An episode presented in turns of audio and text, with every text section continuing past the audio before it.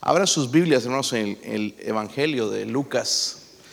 Gracias por estar aquí en nuestra iglesia, hermanos. Esperamos que se goce, Dios hable a su corazón. Lucas 22.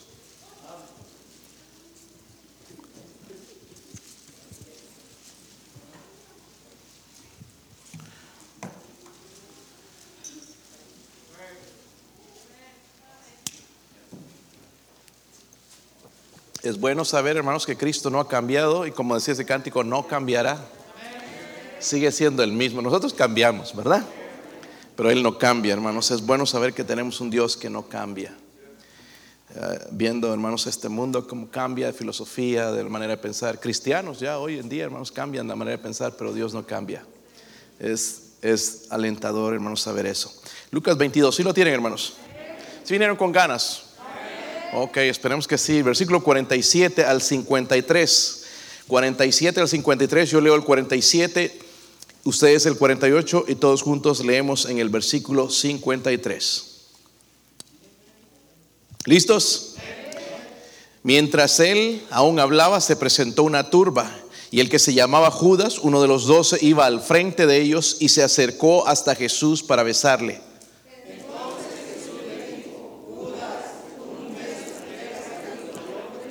Viendo los que estaban con él lo que había de acontecer, le dijeron, Señor, ¿heriremos espada?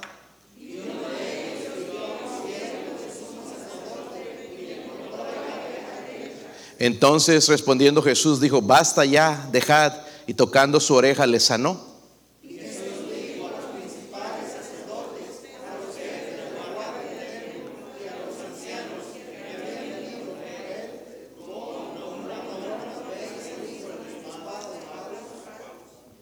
Hermanos, la pregunta no la entendimos bien. Eso dice ahí, como contra un ladrón, ladrón, habéis salido con espada y palos. Versículo 53, todos, habiendo estado con vosotros cada día en el templo, no extendisteis las manos contra mí, mas esta es vuestra hora y la potestad de las tinieblas. Qué importante, hermanos, esas palabras, en realidad todo, pero vemos aquí, hermanos, uh, a un Señor Jesús, habiendo estado con vosotros en el templo. No le hicieron nada en ese momento, pero ahora sí lo iban a hacer. Y dice ahí en la última parte, dice, esta es vuestra hora, ¿verdad? Y la potestad de las... Creo que lo mismo está sucediendo en nuestros días. La potestad de las tinieblas. Pero vamos a orar, hermanos, y pedir al Señor que nos hable. Si usted no es salvo, no tiene seguridad de la salvación, sería lindo, hermanos, que hoy venga entregue su vida a Cristo. Vamos a dejar que el Espíritu Santo hable a nuestros corazones. Padre, oro Señor en esta mañana, Dios mío, por su ayuda, por la unción del Espíritu Santo, Señor. Yo soy un siervo inútil. Señor, no puedo predicar un mensaje como este, Señor, si no es con su ayuda, Dios mío.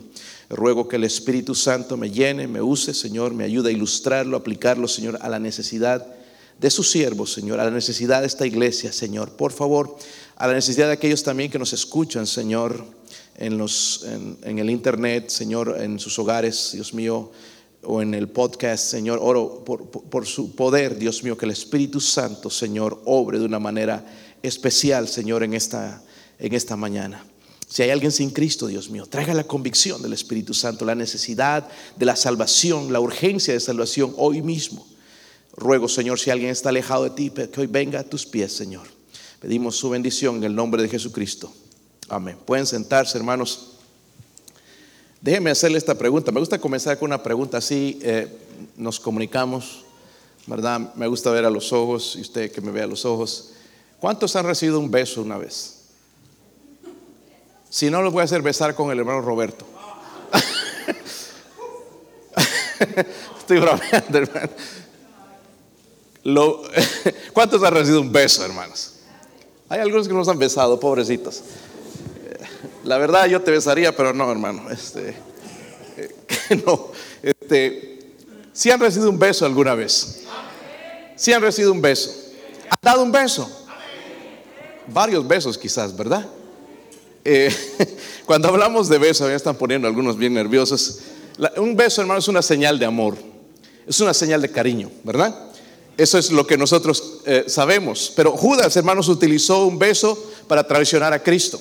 So, lo que vemos, hermanos, con esto, porque usó un beso, vemos que su acción aún fue más odiosa, más detestable, porque usó algo, hermanos, que se usa para mostrar cariño y amor hacia una persona.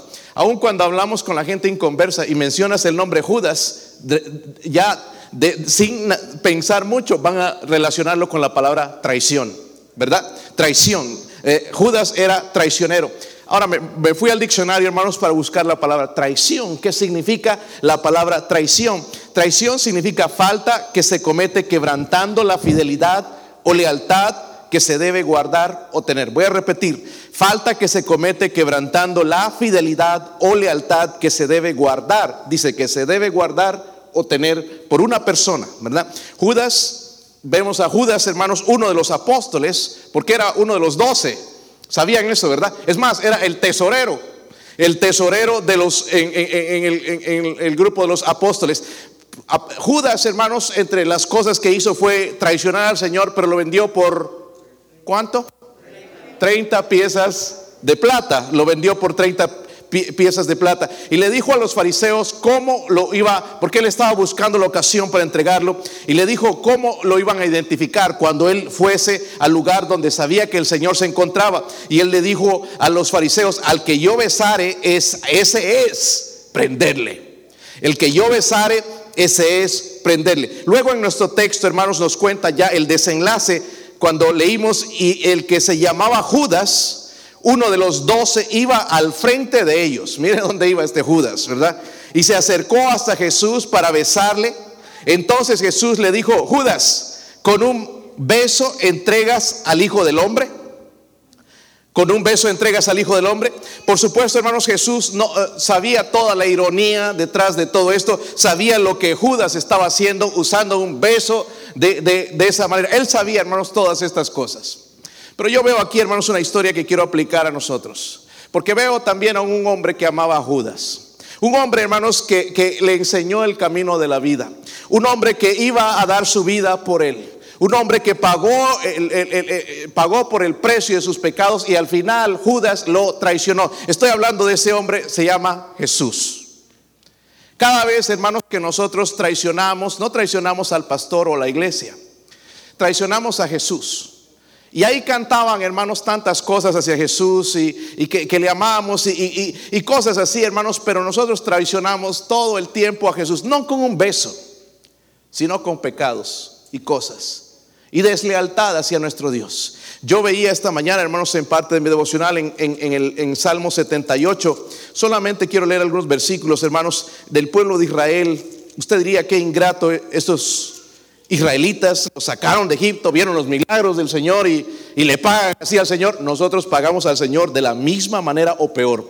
Miren el Salmo 78, el versículo 8. Si pueden llegar allá, si no, ponga atención, como que sí, está poniendo atención, los ojos bien abiertos, la máscara bien puesta. Versículo 8, si están ahí hermanos. ¿Ha cesado para siempre su misericordia? ¿Se ha acabado perpetuamente? Perdón, no es ese, el versículo, capítulo 78 dije, ¿verdad? Versículo 8 entonces, hermanos. Versículo 8. Dice ahí, y no sean como sus padres. No sean como sus padres, generación contumaz y rebelde, generación que no dispuso su corazón ni fue fiel para con, con Dios su espíritu. Es interesante, hermanos, a veces nosotros pensamos, hermanos, y nos dicen seguir a veces el mal comportamiento y la rebeldía de nuestros padres cuando Dios dice no, ¿verdad? Debo obedecer primeramente a Dios. Versículo 9, los hijos de Efraín, arqueros armados, volvieron las espaldas en el día de la batalla, no guardaron el pacto de Dios, ni siquiera, ni quisieron andar en su ley sino que se olvidaron de sus obras y de sus maravillas que les habían mostrado. Delante de sus padres hizo maravillas en la tierra de Egipto, en el campo de Zoán. Dividió el mar y los hizo pasar, detuvo las aguas como un montón, les guió de día con nube, toda la noche con resplandor de fuego, hendió las peñas en el desierto y les dio a beber como, como de grandes abismos, pues sacó de la peña corrientes e hizo descender aguas como ríos. Ese es nuestro Dios dando de beber a su pueblo, ¿verdad? Pero el versículo 17 dice, pero aún volvieron a, pero aún volvieron a, pecar contra él, rebelándose contra el Altísimo en el desierto, pues tentaron a Dios en su corazón pidiendo comida a su... Qué ingratitud de este pueblo. Pero tantas cosas lindas ha hecho el Señor Jesús por nosotros. Dio su vida por nosotros. En la Biblia dice que el justo pagó por los, murió por los injustos para llevarnos a Dios. Él pagó por nuestros pecados, pagó por nuestras deudas, por, por toda la maldad, hermanos, que hemos hecho para que no vayamos al infierno. Él dio su vida en la cruz del Calvario para que nosotros podamos tener vida, pero nosotros lo traicionamos. No con un beso, pero con la rebeldía o la desobediencia hacia Él todo el tiempo. Qué maldad la de Judas, ¿verdad? Pero nosotros también traicionamos a nuestro Señor. Veamos a Judas, hermanos, la verdad es que es un mal ejemplo, pero podemos aprender algunas lecciones espirituales eh, con la vida de Judas, cosas que quizás nosotros no vemos, pero pueden estar pasando en nuestra vida. Número uno, hermanos, miren en Mateo 10, versículo 7. Hermanos, pónganse las baterías, si algunos ya están pestañando. Mateo capítulo 10.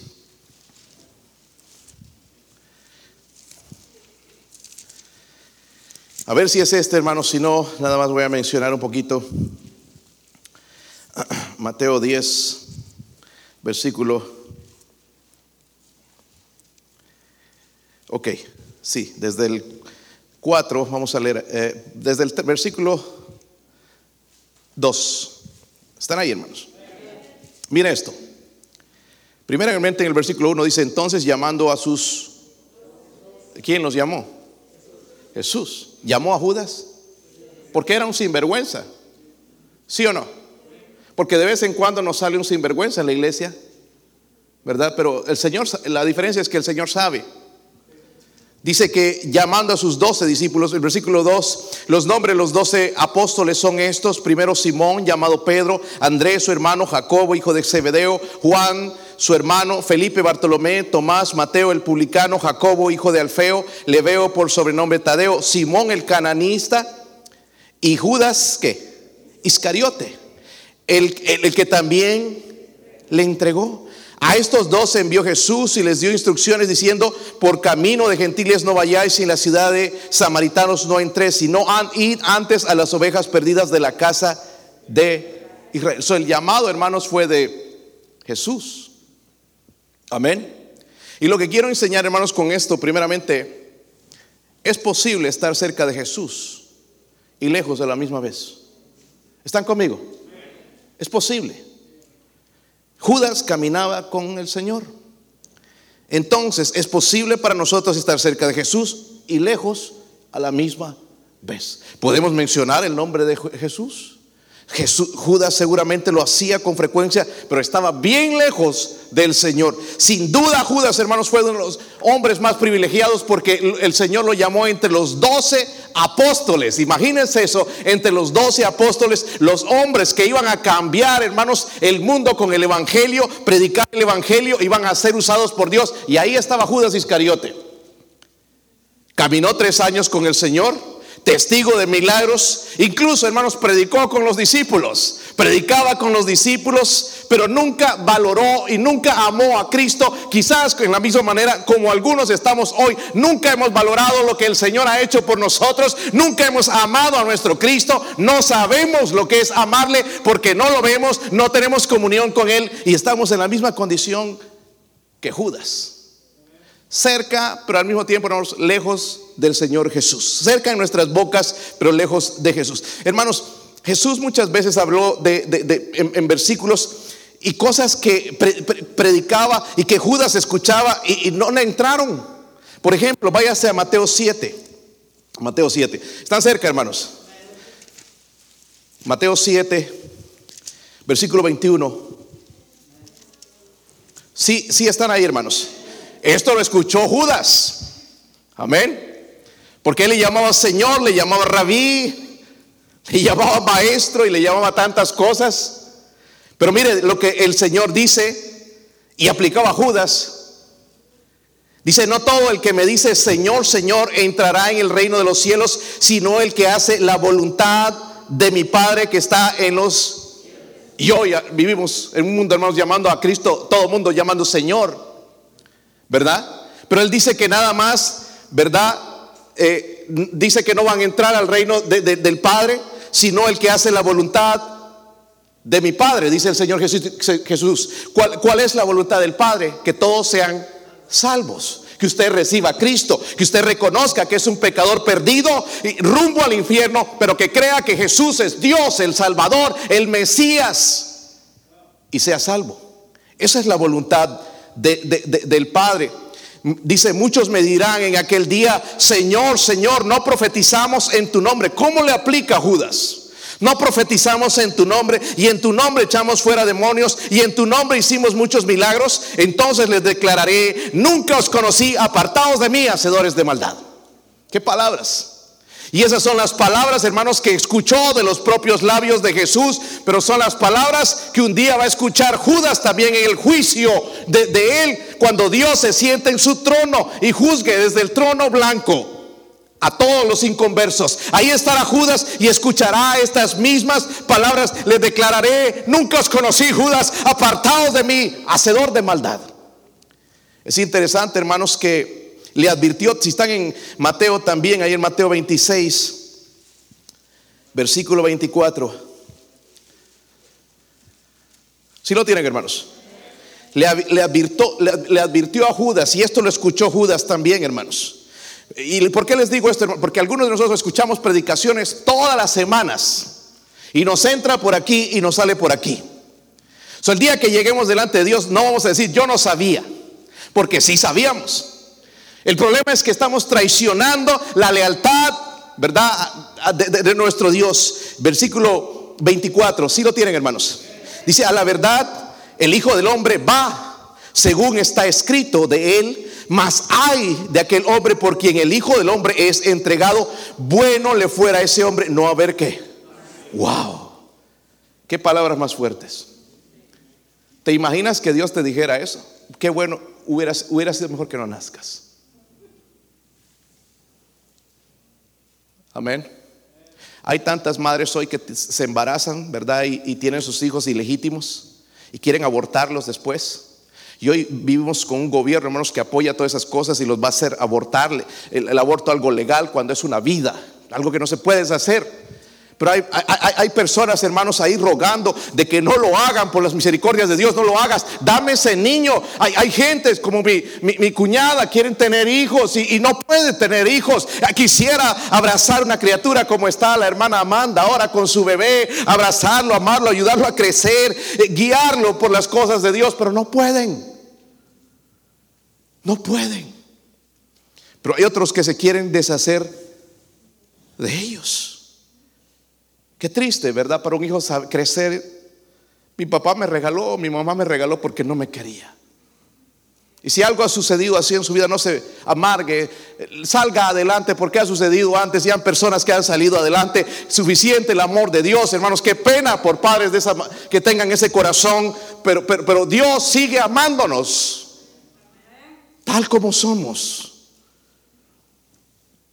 Él le advirtió, pero Judas no hizo caso a sus palabras.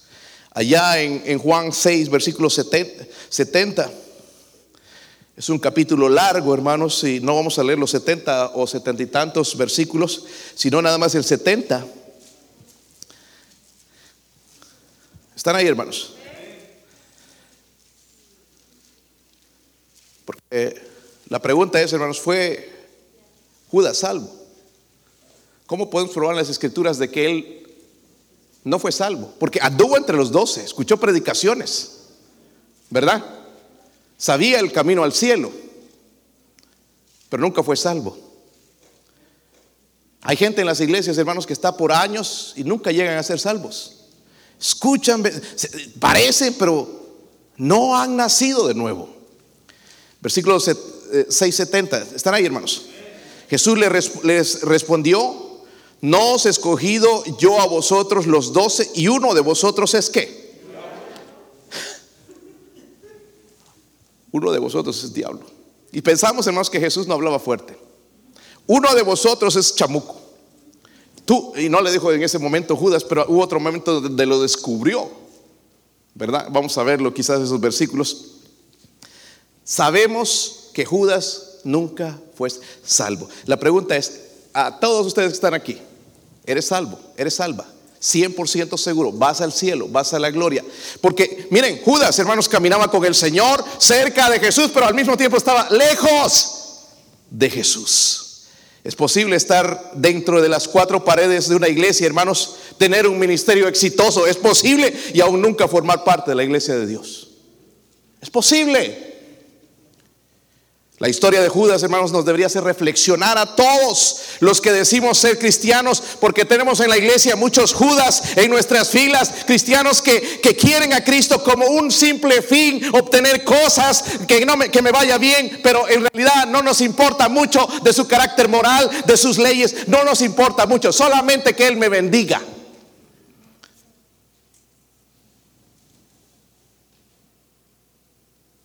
Otra Cosa que podemos aprender de Judas. No solamente, hermanos, es posible estar cerca de Jesús y lejos a la misma vez. Miren en Lucas 22. Ese es nuestro capítulo, pero más, un poquito más arriba, hermanos, el versículo 3. Están ahí, hermanos. Dice, y entró Satanás en Judas. ¿Es posible esto, hermanos? Que un cristiano sea poseído por Satanás? Que un inconverso, sí. Pero es posible, hermanos, que un cristiano pueda ser influenciado por Satanás. Porque hay cristianos rebeldes, y no me digas que eso viene de parte de Dios, es la influencia de Satanás. Pero aquí nos dice, hermanos, entró Satanás en Judas por sobrenombre Iscariote, el cual era uno del número de los doce. Y este fue, habló con los príncipes, principales sacerdotes y con los, los jefes de la guardia de cómo se lo, se, lo, entregaría. ¿Están ahí, verdad, hermanos? Miren el versículo 5. Ellos se qué? Se alegraron y convinieron en darle qué. Wow. Dice, y él se comprometió y buscaba una oportunidad para entregarle a espaldas de él. Es la manera en que trabaja este tipo de gente. Segundo, hermanos, es posible parecer un cristiano sincero y no ser lo que parecemos ser. ¿Verdad? Es posible. Pastor, pruébemelo. Mm, se lo voy a probar. ¿Sabía, hermanos, que todo eso, la, clase de, de, hombre que Jesús, Judas era, lo sabía Jesús? Él sabía que era ladrón.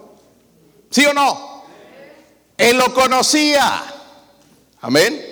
Por supuesto, él lo conocía. Miren, miren en Juan 13, porque quiero, hermanos, de verdad darles todo, todo el contenido acerca de esto, hermanos, para no que no quiero que piensen que yo me estoy inventando o hablando a lo que no es. Miren en Juan 13, versículo 10.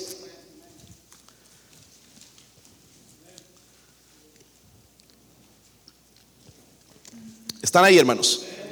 Jesús le dijo, el que está lavado no necesita sino lavarse los pies pues está todo limpio y vosotros limpios estáis, aunque dice que no todos, ¿ok? No todos, porque sabía, mire, sabía que quién le iba a entregar, por eso dijo, no estáis limpios. Hermanos, le tengo una buena noticia, Dios nos conoce. Lo que tú haces en secreto, Dios lo sabe. Lo puedes esconder, nadie se enterarse, tus papás, el pastor, pero Dios lo sabe. Amén. Dios sabía exactamente antes de que naciera Judas la clase de sinvergüenza que iba a ser este hombre. Lo mismo Él sabe de nosotros, la clase de personas que somos. Si somos sinceros o ya hemos aprendido, hermanos, ¿verdad? El carácter de piedad de cristiano. Dios te bendiga, mi hermano. Pero por detrás la historia es otra. En la casa la historia es otra porque estás como perro y gato, estás a punto de divorciarte y venimos a la iglesia y queremos mostrar la casa, la cara de piedad, de que todo está bien cuando en casa sabemos lo que está pasando, la realidad, todo eso sabe Dios. Es bien posible, hermanos, parecer un cristiano sincero. Estas corbatas pueden engañar a la gente. En el banco las usan, ¿verdad? Ya nos roban. En serio. Sobrepásate, sobregírate en la cuenta y vas a ver 36 dólares. Robo en realidad. Estás trabajando con el banco. Deberían por algún, algún día tener misericordia de ti. Pero no es así. Ese vestido, hermana, esa falda larga nada más puede ser una simple apariencia. ¿Verdad? Para, para, querer que, pensar de que estás sobre otras personas que se visten inmodestamente, pero en realidad Cristo conoce el corazón. Estoy harto, hermanos, de escuchar estas cosas en iglesias donde la gente ve cómo viene, hermanos. Mire, en nuestra iglesia, mientras no venga desnudo, que entre. Y si viene desnudo, ahí le prestamos algo por ahí, hermanos, por ahí conseguimos. Pero por la misericordia de Dios vamos a dejar de mirar lo que viste la gente. No te creas que porque el que tú vistes bien y, y, que ya has aprendido a vestirte como un cristiano que viene a adorar a Dios y se pone lo mejor, que los demás todavía necesitan aprenderlo. Necesitan la salvación. Hay iglesias, hermanos, allá con una inspectora y la mayoría son mujeres, una inspectora allá diciendo, ah, trae pantalones, sálgase. A las mujeres. Amén. Hay iglesias así. Y que te vas a ir al infierno por usar pantalones. ¿Dónde está eso en la Biblia por la misericordia de Dios? Ahora yo creo, hermanos, que la mujer se debe vestir como mujer, el hombre como hombre, pero eso no significa que esa persona es impía, de que no va a entrar al cielo, de que pues no puede recibir la misericordia de Dios. Porque Dios no ve, hermanos, en realidad eso, Dios ve el corazón. Cuando el corazón es transformado, va a comenzar a haber un deseo de vestirme correctamente para Dios. Pero todo comienza adentro. No por fuera, hermanos, porque tenemos estas iglesias llenas de estos legalistas que son inconversos, van a ir al infierno. Con Judas se van a encontrar y el Señor les va a decir, nunca os conocí, apartados de maldad. Y van a hablar, tener que hablar, verse las caras con Judas. Judas Iscariote.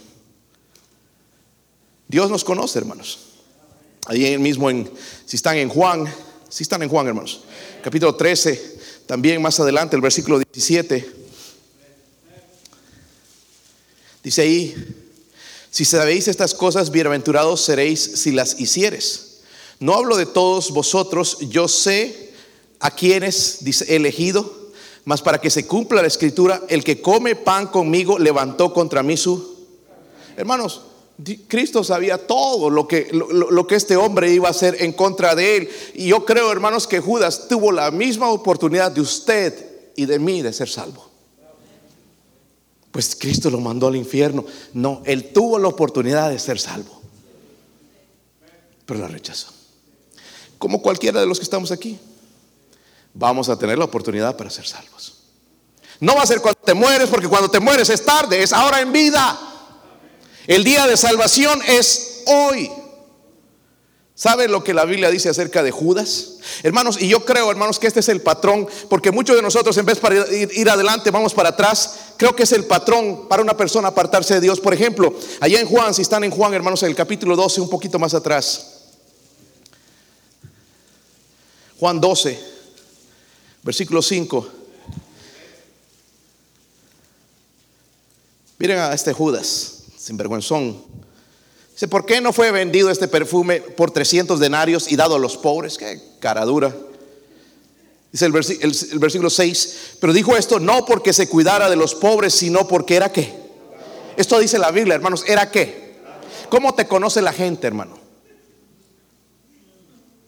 En tu trabajo ya te conocen como algo. Ah, el que llega tarde. Ah, no ha llegado, ah, no, es que llega a las nueve y media. Ya, ya nos conocen.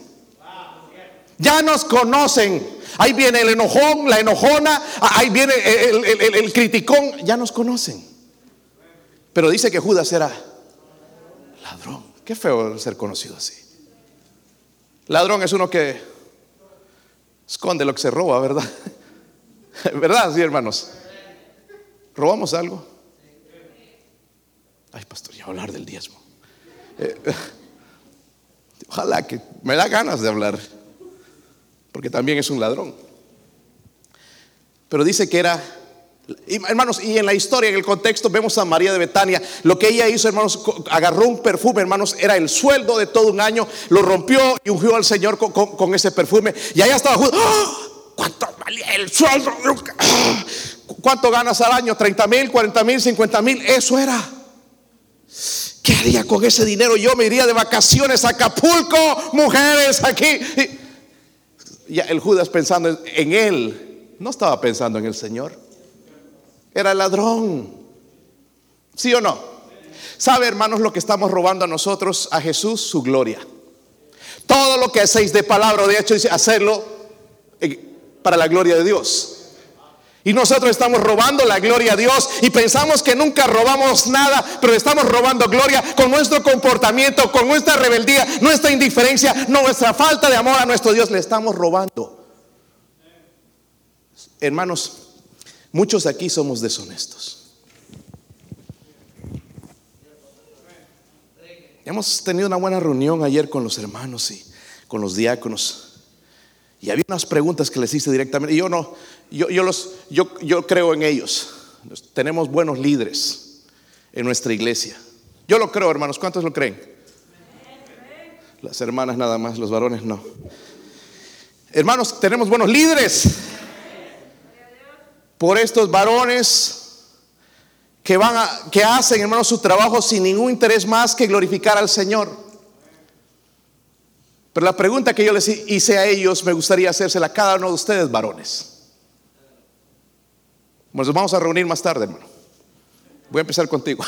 Estoy bromeando. Porque somos deshonestos.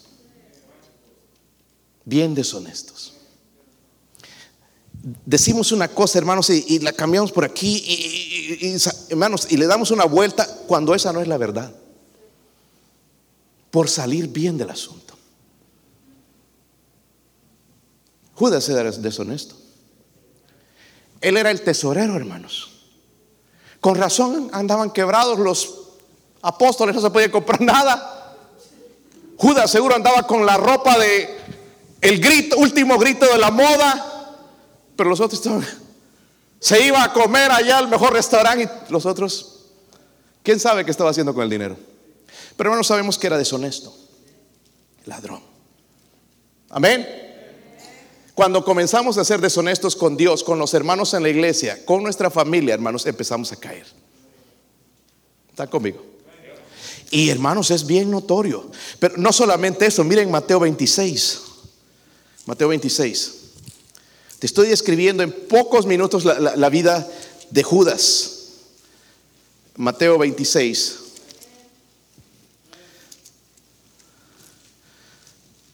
Versículo 21. Estos eran bautistas, mire, dice, mientras, seguro eran de la iglesia bautista la fe, mientras comían, dijo, de cierto os digo que uno de vosotros me va a entregar. Y entristecidos en gran manera comenzó cada uno de ellos a decir, soy yo, Señor, soy yo, Señor. Entonces él, está hablando de Judas, respondió, dijo, o pero el Señor Jesucristo dijo, el que mete la mano conmigo en el plato, ese me va a entregar. A la verdad al Hijo del Hombre va según está escrito de él, mas hay de aquel hombre por quien el Hijo del Hombre es entregado. Bueno le fuera a ese hombre no haber nacido. leímos eso ya, ¿verdad? Pero ahí estaba Judas. Soy yo, Señor. Me está hablando a mí, Señor, yo soy el traidor. ¿Sabe? Era un ladrón, pero también era un hipócrita. ¿Cómo molesta una persona doble cara? Me choca en la iglesia escuchar estas cosas de que dijo, que dijo, ¿por qué no dices tú? No, que dijo lo que dijo él. Eso se llama hipocresía. Hipocresía. Y hermanos, eso nos lleva a una caída. Eh, somos deshonestos. Mire, vamos a la hipocresía. Tenemos que mostrar ya con esa persona de la cual estamos hablando mal, tenemos que mostrarle otra cara. Porque estamos hablando mal de ella. Dios le bendiga, mi hermano. He estado orando toda la semana. claro. He estado macheteándote toda la semana, es lo que deberíamos decir. Cortándote por pedazos. Es más, ya no quedó nada de ti. Si nuestras paredes hablaran. Si ese teléfono, hermanos, hablara. A propósito, hermanos, tanto tiempo. Mire, yo no sé si, pero con nuestros teléfonos, los que usan iPhone, cada domingo llega un reporte de cuánto usas. Esta semana, hermanos, mi hijo se pasó. Tengo que castigarlo. Siete horas, Daniel, mirando su Thomas el tren en el teléfono. Eso dice mi esposa, no sé si es cierto. Puedo decir eso porque no está, ¿verdad? ¿Cuántas horas, hermanos, nos reportó ese teléfono hoy? ¿Y cuántas horas pasamos en oración delante de Dios? ¿Ah? Quizás muy poco, ¿verdad? ¿Verdad que sí, hermanos? Algo está mal en nuestras vidas. Pero queremos ministrar a la gente, queremos aconsejarles, queremos que la gente se convierta. ¿Cómo se van a convertir, hermanos, con nuestra hipocresía?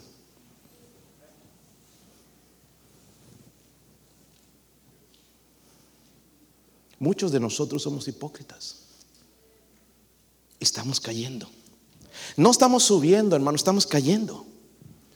Si tú te pones a hablar mal del, siervo de Dios o de alguno de los hermanos que nos ayudan aquí en, el ministerio sin tener pruebas, sin, nada más porque escuchaste algo, tú estás cayendo. Porque eres un hipócrita. ¿Sabe, hermanos, cómo se debería enfrentar eso según la Biblia? Yendo a hablar con esa persona. No decir a fulano y, sultano, y, porque después están las orejas que les gusta el chisme y pasa aquí y llega allá, hermanos, y al final el pastor es un asesino, mató a toda la iglesia. Así llegan los chismes.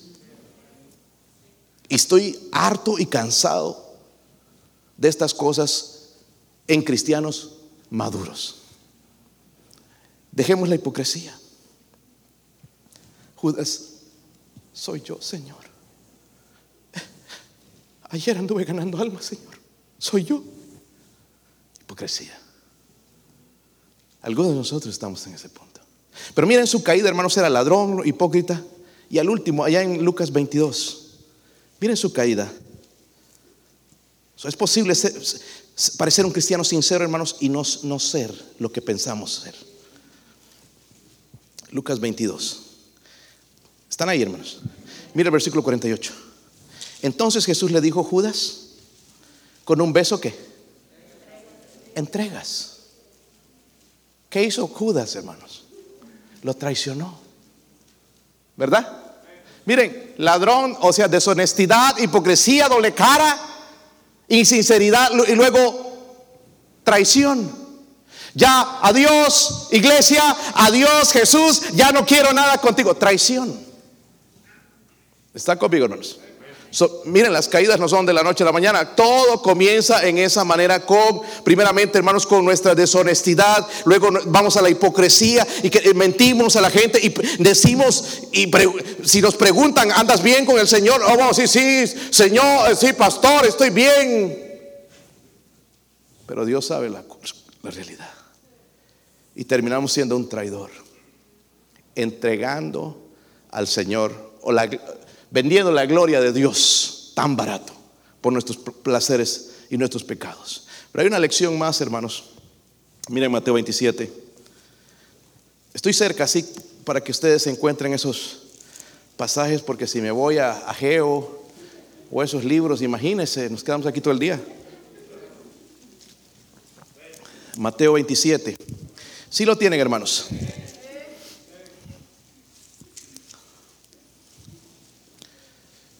Ok, si alguna hermana pianista se prepara, por favor, en la invitación, si me puede ayudar aquí en, el piano, en la invitación. Mateo 27, ¿están ahí, hermanos? Dice ahí, venida la mañana, todos los principales sacerdotes y los ancianos del pueblo entraron en consejo contra Jesús. ¿Para qué? Entregarle a muerte. Miren cómo tramaron. Dice, y le llevaron atado y le entregaron a Poncio Pilato, el gobernador. Entonces, ahí está el personaje este. Judas, el que le había entregado, viendo que era condenado, devolvió arrepentido las 30 piezas de plata a los principales sacerdotes y a los ancianos, diciendo, yo he pecado entregando sangre inocente, mas ellos dijeron, ¿qué nos importa a nosotros? Allá tú. Y arrojando las piezas de plata en el templo, salió y fue y se... Esas 30 de plata era mucho dinero, pero no sirvieron para nada. Y la, última lección, hermanos, es esta. Es que es posible entristecerse por el pecado y nunca arrepentirse de corazón. ¿Entendieron? Es posible entristecerse por el pecado y nunca arrepentirse de corazón. ¿Están conmigo? A simple vista, hermanos, parecería, ah, se arrepintió, pero en realidad no se arrepintió, le remordió la conciencia se entristeció, dicen oh, en, realidad, ¿verdad? ¿Y qué hizo? Se fue a ahorcar. Ahora, hermanos, comparando con Pedro, Pedro negó al Señor cuántas veces? Ya saben la historia, ¿verdad? Tres veces negó al Señor, el Señor lo restauró. Pedro no fue y se ahorcó. Pedro se arrepintió y fue restaurado. Y Dios siguió usando a Pedro. En el día de Pentecostés predicó un tremendo mensaje con el poder del Espíritu Santo. Y la gente preguntaba, ¿qué haremos para ser salvos? Dios lo usó grandemente. Escribió dos de las cartas inspirados por el Espíritu Santo porque se arrepintió de verdad. Judas dejó, hermanos, que el amor al dinero lo gobernara. Eso está pasando en nosotros, hermanos. El amor al dinero como un Dios. Dígame ahora que recibe dinero, ¿no estás planificando ya vacaciones y comparte carro y cosas? Y tu pastor ya pidiendo piso, hagamos esto. Es nuestro Dios. Es que tengo derecho, hermanos, ¿y acaso Dios no es digno cuando Él nos salvó y tener su casa hermosa y que la gente venga y vea y pueda el Señor ser glorificado? Miren las cosas que Dios está haciendo con esta iglesia. Pero no que ven los carros allá, hermanos, y piensan que somos presidentes y gobernadores y la iglesia cayéndose en pedazos, porque somos una bola de tacatacas y no estamos dando a la obra de Dios. Mejor no entro ahí porque les va a hacer daño el almuerzo. El pecado no confesado de Judas abrió una puerta a Satanás. Hermanos, y Satanás comienza mostrando las, primero las cosas buenas. ¿Sí o no? Miren, en las, yo, no, yo no miro eh, canales estos de, cable y todo eso, propagandas, pero a veces cuando estás en un lugar no hay, no hay opción. Y ahí vienen con el anuncio de cerveza. Y aparece una modelo y un hombre modelo allá bien, bien simpáticos y wow, y te da ganas de probar esa cerveza porque miren la gente que la toma es una mentira, es un anzuelo. Porque él no, no, muestra lo que está detrás del alcohol, el, padre que se gasta el dinero y deja de, sin comer a sus hijos, cuando llega y golpea a su esposa o la abusa verbalmente, no muestra esas cosas. O cuando va borracho y va a matar a alguien, no muestra esas cosas. Él es un mentiroso. ¿Está conmigo?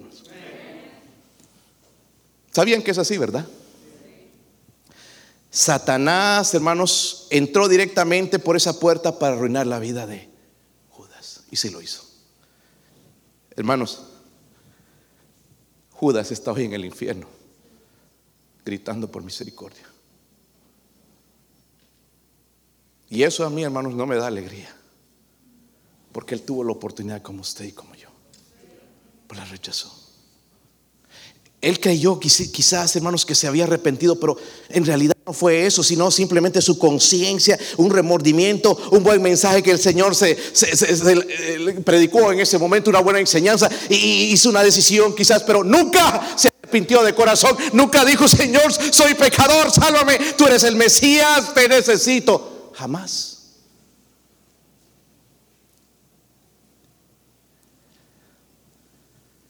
Si permite que el pecado reine en tu vida, vas a encontrarte en el mismo barco que Judas. Hermano, rechaza el pecado. Yo no digo aquí, hermanos, que tenemos una iglesia de perfectos, porque no somos. En la mañana, desde que yo levanto, ya y abro mis ojos, ya peco. La naturaleza de mi carne. Pero tengo que ir diariamente al Salvador. A veces manejando viene un mal pensamiento. Manejando tengo que ir al Salvador. Porque no quiero que ese pecado se apodere de mí. Porque ¿sabe lo que hace, hermano? Se esclaviza. ¿Se han dado cuenta? Y queremos después soltarnos, pero no podemos, hermanos, porque eso es mucho mayor que nosotros. El diablo ya ha tomado gran parte de nuestras vidas. Por eso, hermanos, cuando peca, confiéselo inmediatamente, tan pronto como lo reconozca, confiéselo. Confiese el pecado, colóquelo bajo la sangre de Cristo. Miren en Romanos 6, hermanos, esto es bien importante recordar en nuestra vida. 6.12. Es cierto, hermanos, no somos perfectos y de vez en cuando se nos sale una cosa que decimos que no deberíamos decir o vemos algo que no deberíamos ver. Pero eh, lo que nos está advirtiendo aquí, la palabra de Dios dice, versículo 12, si lo tienen? Dice, no reine pues el pecado en vuestro cuerpo mortal, de modo que lo obedezcáis en sus... Y no es lo que hacemos, hermanos. Porque primero entra por los ojos y codiciamos y, luego ya le entramos y obedecemos a nuestro cuerpo, a nuestra carne corrompida. Dice, ni tampoco presentéis vuestros miembros al pecado como instrumentos de iniquidad, sino, dice, presentaos vosotros mismos a Dios como vivos entre los muertos y vuestros miembros a Dios como instrumentos de justicia, porque, porque el pecado no se enseñorará de vosotros, pues no estás bajo la ley, sino bajo la y ahí está la clave, hermanos. Él dice, presentaos vosotros mismos a... ¿A quién? Dios. Dígalo conmigo, presentaos vosotros mismos a... Porque es el único, hermanos, que nos puede ayudar. Este asunto de confiar en la carne, hermanos, por un tiempito, eh, yo no sé si has tratado de domar un perro bravo. Nuestro perro no era bravo, pero era un perro loco. Le compré un collar ahí de, de esos eléctricos de, Tractor Supply para ver si que no se fuera y cuando está escapando con el controlcito, ponerle hasta 16 niveles y, y bueno, fui a pagar 100 dólares o más por esa cosa que me da ganas de ponerle a mis hijos a veces. Este, algunos hermanos. Ah, y, y, pues le ponía primero, ponle suavecito, decía mi esposa, porque lo vas a matar al perrito. Tres se iba, disparaba, se iba al vecino y todo y se, escapaba, hermanos. Cuatro, nada.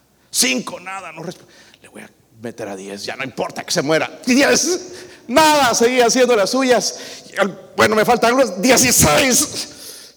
Y no reaccionaba. Me lamía como si nada. Este collar no sirve para nada, dije. Y le calé, hermanos, y, no me lo puse, le puse los dedos. Y sí, funcionaba, pero no le hacía nada a él. No le hacía absolutamente nada a ese perro rebelde. ¿Verdad? No lo podía domar. Una vez que le soltaba, hermanos, de, la, la, jaula, o como quiere llamar la cárcel, se iba y no obedecía. Se, se perdía. Allá me venía el vecino a quejarse de que le había tirado toda la basura y me daba ganas de estrangularlo. Trataba, no. Lo mismo sucede con el pecado, hermanos. ¿Verdad? Si tratamos de dominar esa carne por nosotros mismos, al tiempo se va a soltar otra vez. Tenemos que ir a Dios todo el tiempo. Señor, lo que estoy haciendo está mal. Estoy chismeando, Señor, estoy blasfemando su nombre, Señor, estoy desobedeciendo a mis padres, Señor, estoy fallando a ti, Dios mío, no es, no es a ellos, es, es a ti, ir constantemente a Él. Eso es lo que nos ayuda. Esa es la manera, hermanos, que yo encuentro fortaleza, si no, mi carne es débil. ¿La suya? Sí, ¿verdad? Nada más esta mañana, ¿cuánto te costó levantarte, verdad? Ay, otro ratito más, ay, que está lloviendo. Gente que no viene a la iglesia porque llueve, que, pero sí van al trabajo, hermano, llueve, truene o lo que sea. Pero para la casa de Dios no hay tiempo, porque hay algo, estamos dominados por la carne y Dios quiere, hermanos, que venzamos, porque esto está condenado. Nosotros no debemos ser siervos de la carne. La carne, hermanos, debe ser eh, nuestro siervo, no un maestro. ¿Ok? Y es lo que hacemos muchos de nosotros. Es nuestro maestro y obedecemos. Es que yo no quiero, es que quiero esto. Pensemos como cristianos, hermanos. ¿Será la voluntad de Dios? ¿Será la voluntad de Dios que haga esto? Y, ya nos vamos a dar cuenta el Señor nos va a hablar y nos va a enterar. Pero la carne, si quiere, se suelta. Y, no, la podemos controlar. El que comienza, hermanos, a jugar con el pecado, eventualmente se verá esclavizado por Satanás. Rechace el pecado, deje que su amor esté en Cristo. De verdad, te has arrepentido de tus pecados. Hermanos, la verdad, cuando uno se arrepiente de un pecado, es ya no lo vuelves a hacer. ¿Verdad? ¿Sí o no? Si digo, ay, me arrepiento ahora y vuelvo a hacerlo, no me he arrepentido. La conciencia. Ahí está el Espíritu Santo diciendo, es que usted le mete en culpa. No, es el Espíritu Santo diciendo, está mal. Pero seguimos haciéndolo. ¿Por qué? Porque no nos hemos arrepentido. Hermanos, la restauración de una persona comienza cuando se arrepiente. Amén. Cuando se arrepiente. Esa palabra es importante. Por eso la misma Biblia dice, si no os arrepentís, todos pereceréis igualmente. Arrepentimiento. So, hermanos, entonces vimos unas lecciones aquí que nos enseña Judas. Es posible estar cerca de Jesús y lejos a la misma vez. Pensemos en eso. Estamos aquí, usamos el nombre del Señor. Algunos ni podemos decir Jesús, ¿verdad? Diosito decimos, porque no, es una falta de respeto. Pero también es posible, hermanos, parecer un cristiano sincero y no ser lo que parecemos ser. Y por último, es posible entristecerse por el pecado y nunca arrepentirse de corazón. Es lo que pasó a Judas. Amén. La pregunta es, ¿cómo estás traicionando a Jesús en tu vida? Porque de alguna manera, hermanos, estamos traicionándole. ¿Es tu amor más fuerte ahora que antes? Si no, hermanos, estamos traicionando a nuestro Señor porque Él nos amó, tal como somos. ¿Verdad? No dijo, no, es que no se me merece. Nos amó. Dio su vida en la cruz derramó su sangre por usted y por mí. Que Dios nos ayude, hermanos. Vamos a ponernos de pie. Vamos a orar.